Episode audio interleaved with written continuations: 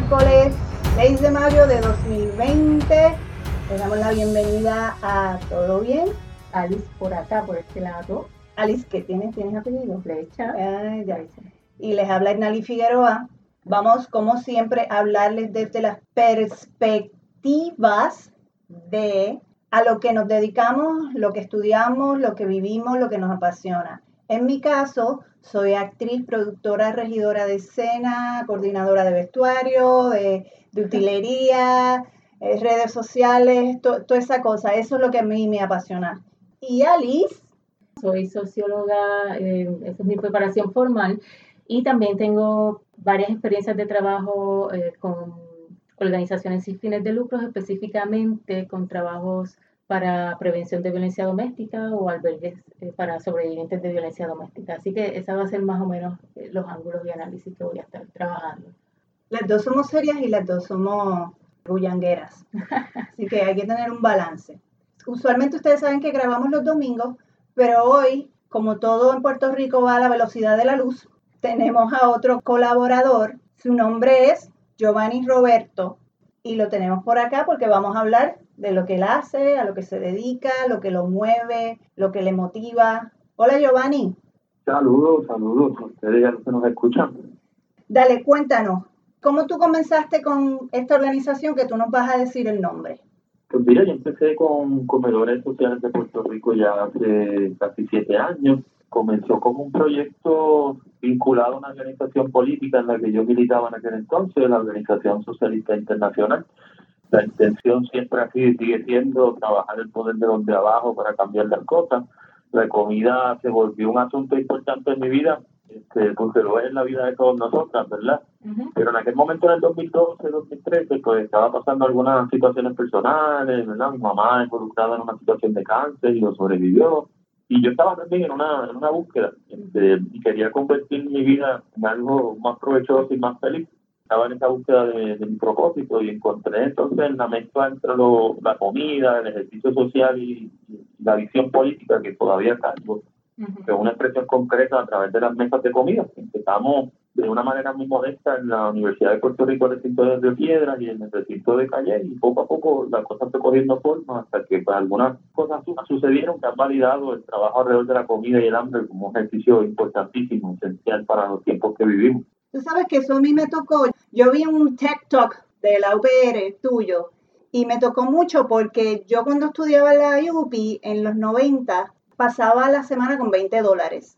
Yo no sé cómo. Y yo iba los miércoles por la noche a comer a un centro porque es que piensan que no, que si una está en la universidad estudiando tiene dinero, no, sobre todo en la universidad pública. Yo esperaba esos miércoles en la noche con ansiedad, feliz porque tenía para comer esa noche, yo me podía dar el banquete de comer por la noche. Y todavía eso sigue pasando. Y ustedes han estado ayudando a las estudiantes y estudiantes de, la UPI. ¿Ustedes han seguido haciendo eso? ¿Desde qué año? ¿Y todavía lo están haciendo? Obviamente ahora no, pero ¿cuándo fue que dejaron de hacerlo durante la cuarentena? ¿Y desde cuándo estaban haciendo eso? Empezamos en el semestre de 2013 con unas mesitas que, que hacía yo y mi mamá me ayudaba a cocinar. Este, desde entonces hemos, hemos ido incrementando la cantidad de platos, incrementando la cantidad de días.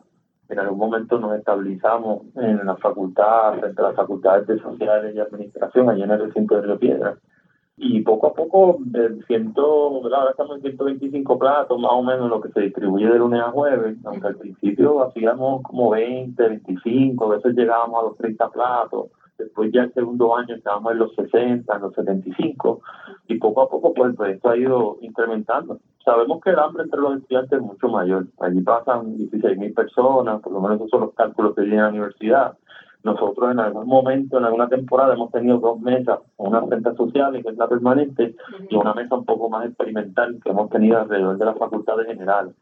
Si fuésemos a, pensarlo en la, evolución futura del proyecto, no dudamos que haya falta pues varias mesas a lo largo y ancho del recinto. Los que acaban de Río Piedra saben que es un recinto grande, que hay muchos estudiantes, a nosotros se nos acaba la comida bastante rápido, ¿no? pero la capacidad del grupo todavía no ha estado a ese nivel, ¿verdad? De distribuir 500 platos diarios. los que saben de cocina saben que cocinar es un, un trabajo brutal, ¿no? Desde el almacenaje, desde las compras y el manejo adecuado del presupuesto, porque la comida es bastante cara. Y que siempre hemos tenido esas limitaciones, Esperamos poder llegar a más estudiantes y, esperamos que lo que estamos haciendo ahora nos ponga en posición de seguir ayudando a cada vez más personas. ¿Distribuyen esa comida a algún costo a los estudiantes? Nosotros usamos un modelo de aportación.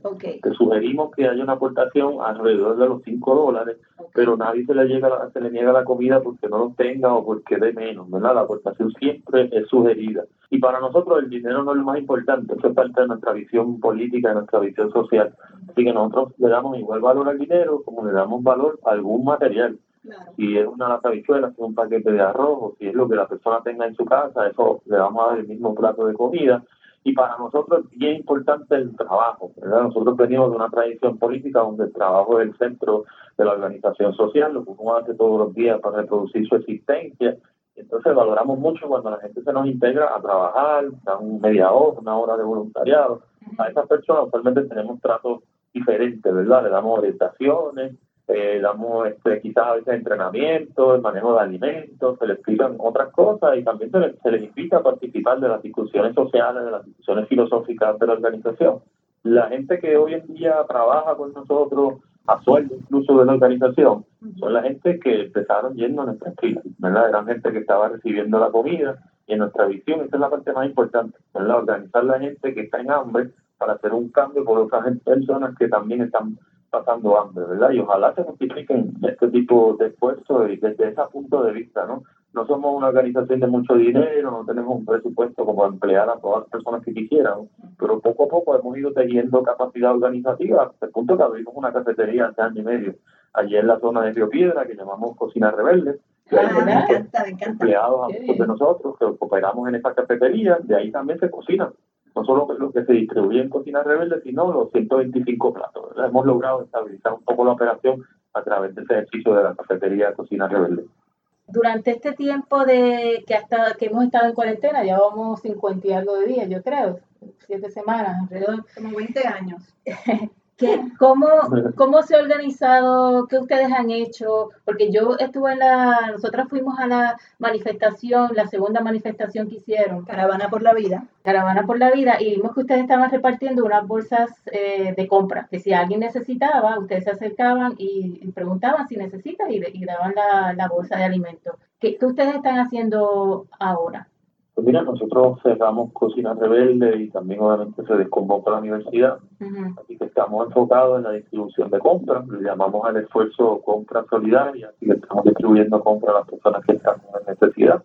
Hemos localizado la iniciativa en la zona de Cagua, aunque estamos ayudando a una que otra persona en los pueblos limítrofes, pero como la necesidad ha sido tanta, nos vimos como en la necesidad de localizar la iniciativa y a la misma vez que hacemos todo el esfuerzo que hacemos porque a Cagua le llegue a los cagüeños les llegue la mayoría de esa comida, hemos empezado a establecer relaciones con organizaciones y con organizaciones comunitarias en otros pueblos, para entonces a través de esas organizaciones poder darle un, un apoyo a las personas que viven en esos otros pueblos. Y, poco a poco podemos ir logrando esa red de personas asociadas, hermanadas en, en el mismo esfuerzo de distribuir comida a la gente que lo necesita. Si alguien quiere eh, aportar con algún, con algún artículo, porque entonces son compras con algún artículo para que ustedes lo puedan redistribuir, ¿a, dónde hay que ir? ¿A dónde hay que llamar? principal que estamos usando en nuestra página de Facebook. Nosotros tenemos todos los teléfonos súper explotados ahora mismo de gente que nos está llamando, pues, solicitando compras. Y le pedimos a las personas que quieran hacer donativos o pues, para ayudar de otros modos, que nos escriban a nuestra página de Facebook bajo el nombre de Comedores Sociales de Puerto Rico. Hay una persona que está encargada solamente de contestar los mensajes que hay en Facebook y nos vamos a comunicar a la, mayor brevedad posible.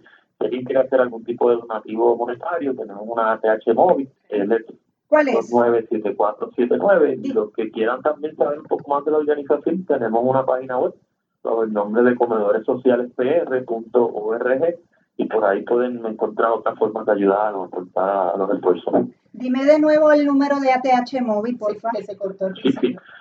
787-329-7479. ¿no? Pedimos a la gente que haga ese donativo ahí Eh, cualquier duda, por favor, se retiran a la página. A veces hay personas que nos llaman simplemente para confirmar que es la TH móvil. Es importante que hagan el esfuerzo primero de ir a las páginas porque estamos recibiendo personas y atendiendo personas en necesidad y a veces esas llamadas impiden que podamos seguir el esfuerzo cuando son preguntas que están en la página. ¿verdad? Que ustedes, la organización, fue parte de una demanda que se radicó contra el gobierno, contra el Departamento de Educación de Puerto Rico eh, para que abrieran los comedores escolares. ¿En qué quedó? Sabemos que finalmente el gobierno, el Departamento de, de Educación accedió y está delegando mucha responsabilidad en los alcaldes, pero supuestamente hoy iba a comenzar ese proceso. ¿Tienes alguna idea de qué ha pasado? ¿Tienes alguna noticia? Pues la verdad estamos observando, que ya no empezamos a, a recibir alguna información de lo limitado que están los servicios. Este, vi esta mañana que en un pueblo del sur pues, al final me cancelaron los servicios que empezaban hoy. Este, la alcaldesa de, de Loíza planteó por radio los otros días que ella pidió más de 3.000 almuerzos y solo le van a dar 1.000.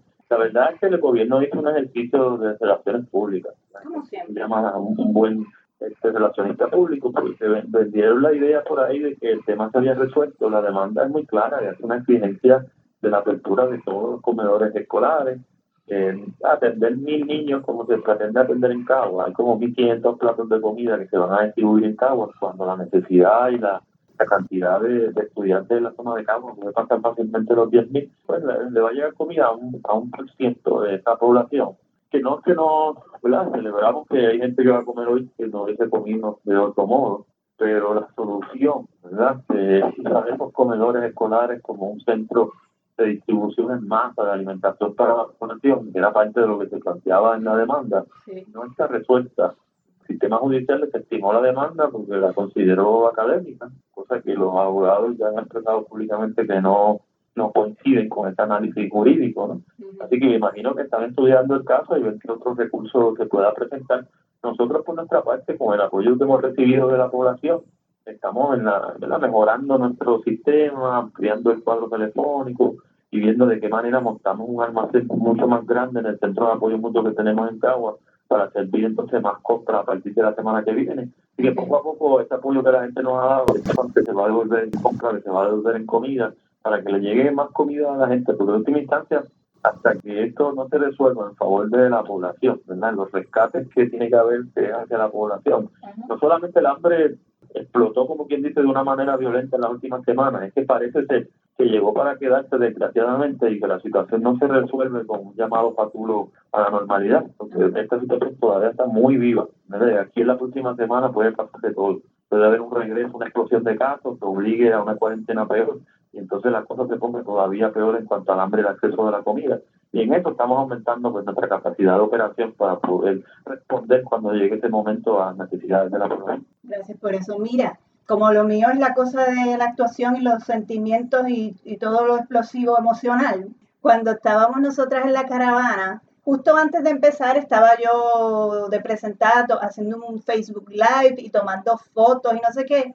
Y te vi cuando te estaban entrevistando, entonces obviamente no te vas a acordar porque debes haber saludado a un montón de gente y no me conoces, yo no te conozco, pero a mí me estuvo bien bonito que nos pasamos por el lado y tú me saludaste con movimiento de cabeza como una cosa de, la complicidad de gracias por estar aquí. A lo mejor ni te acuerdas, a lo mejor se lo hacías a todo el que, que veías por ahí, pero a mí eso me pareció bien, bien bonito. Yo no sabía quién tú eras. Luego eventualmente con la caravana y la cosa, pues supe. Después cuando pasó el revolú de que te arrestaron, pues nosotras estábamos encendidas y nos bajamos allí también a, detener, a detenernos, a esperar qué es lo que iba a pasar.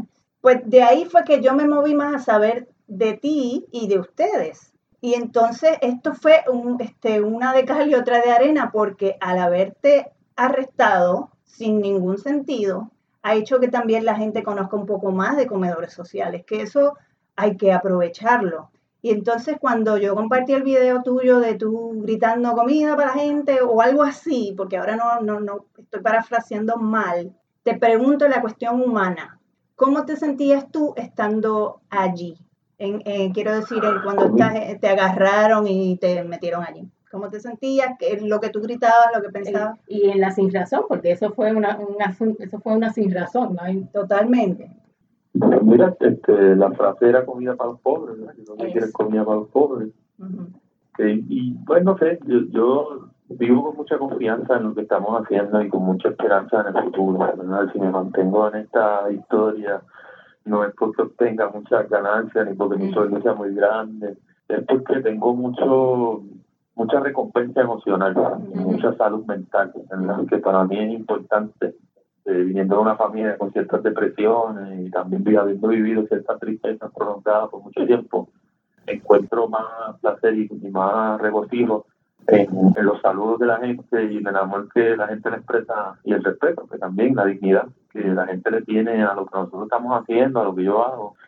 Y yo me sentía, claro, o sea, yo, yo no, fue mi primer arresto, ¿verdad? Yo llevo como 20 años en la lucha social, en la lucha política, y, aunque he participado de distintas cosas, pues ese día fue mi, mi primer arresto. Siento que me preparé, ahí uno va uno va haciendo meditaciones y uno va encontrando en el cuerpo también aquellos puntos de, de acupresión donde uno puede relajarse, ¿verdad? Encontrando la respiración siempre la fortaleza de mantener la mente limpia, la mente clara. Y parte de, ese, de esa claridad mental, de esa tranquilidad, pues se expresa y se encontraba la fuerza para encontrar un cántico que, que se volviera también algo radical. ¿verdad? Yo, yo empecé primero a cantar una cancioncita que era más bien exigiendo a los guardias que me dijeran por qué me tenían allí estaba cantando algo que ahora mismo ni recuerdo, porque ahí mismo lo creé, ahí mismo desapareció. Este, y luego cuando me di cuenta que los guardias no, no sabían porque yo estaba allí y que además se estaban multiplicando los policías dentro de la comisaría, empezaron a llegar más y de momento vi todo el, andamiaje policíaco, pues me decidí cantarle a los policías.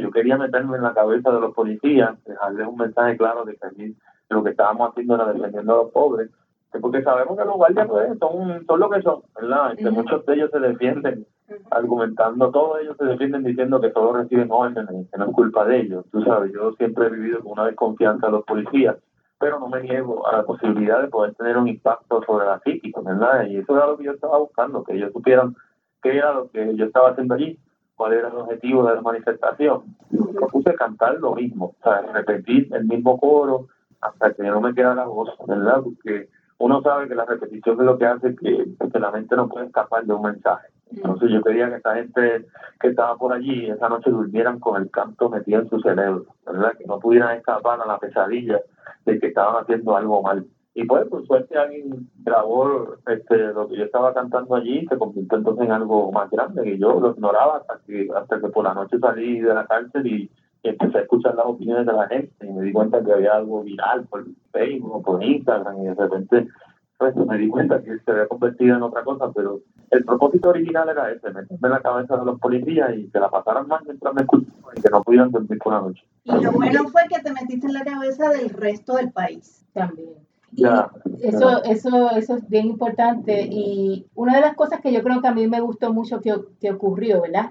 No me gustó que te arrestaran, pero sí me, me llamó mucho la atención cómo el grupo, cuando a ti te llevaron, eh, obviamente se empezó a desarticularlo allí en la, en la avenida Ponce del León, pero después la gente empezó a pararse, a detenerse. Obviamente ellos estaban provocando a la policía, eso fue un acto entero de, de provocación, pero el, el, grupo, yo desde afuera, porque yo fui esa primera vez, yo desde afuera pude ver que en un momento dado la persona que estaba conduciendo el carro contigo, que no sé el nombre, ella en algún momento dado, eh, ella yo creo que cayó en cuenta y dijo, no, esto va para adelante. Hizo una unas expresiones y entonces esto va para adelante, no nos vamos a detener aquí. Y esto no, porque ya la fuerza de choque también ya se había alineado, habían llamado y entonces ahí entonces todo el grupo sí, la, la, seguimos hasta el viejo San Juan. Y fue bien orgánico, después eso se empezó a desarticular en ese momento, pero hubo un poco de tensión, pero yo creo que ella en algún momento entendió que, mira, esto no va a quedar aquí, vamos a seguir eh, lo que nosotros tenemos planeado y, y, yo creo que creó también conciencia, en,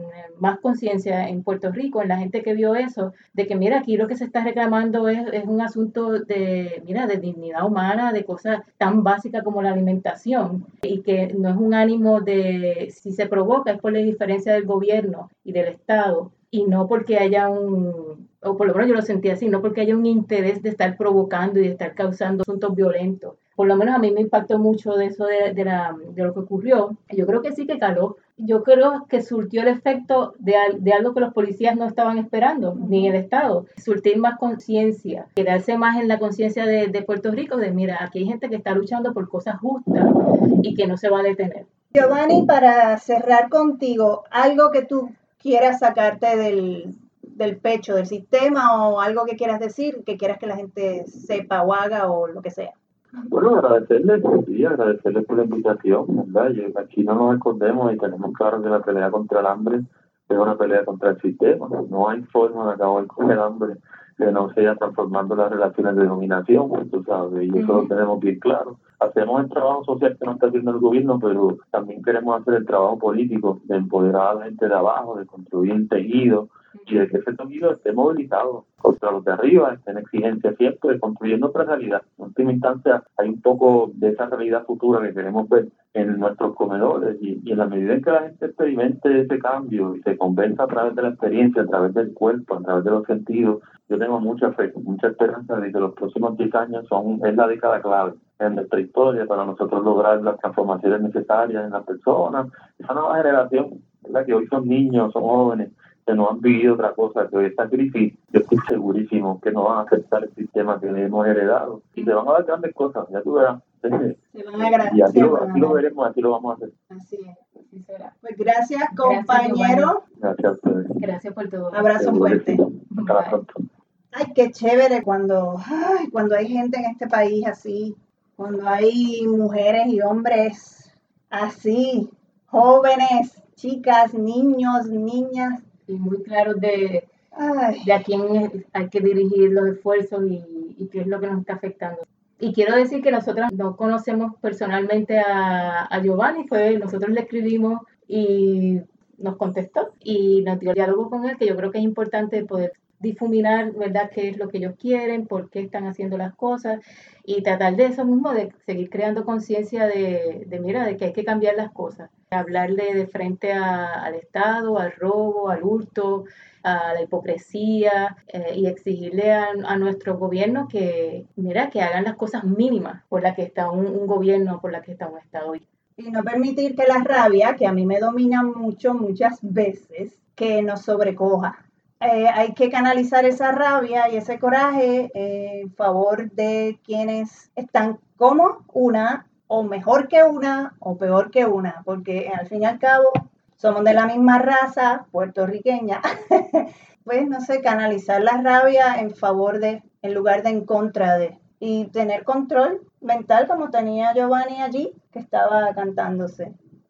¿Qué vas a decir? No, nada, que todo bien, que, que estamos, eh, hay, hay, que seguir preguntándonos de cómo estamos en este país y cómo el gobierno, a dónde nos está llevando. Lo bueno es que hay mucha gente que está para otra gente desde las casas, fuera de las casas con mascarilla, a favor de cada una de las personas que viven en este país. Vamos a echar para adelante como sea.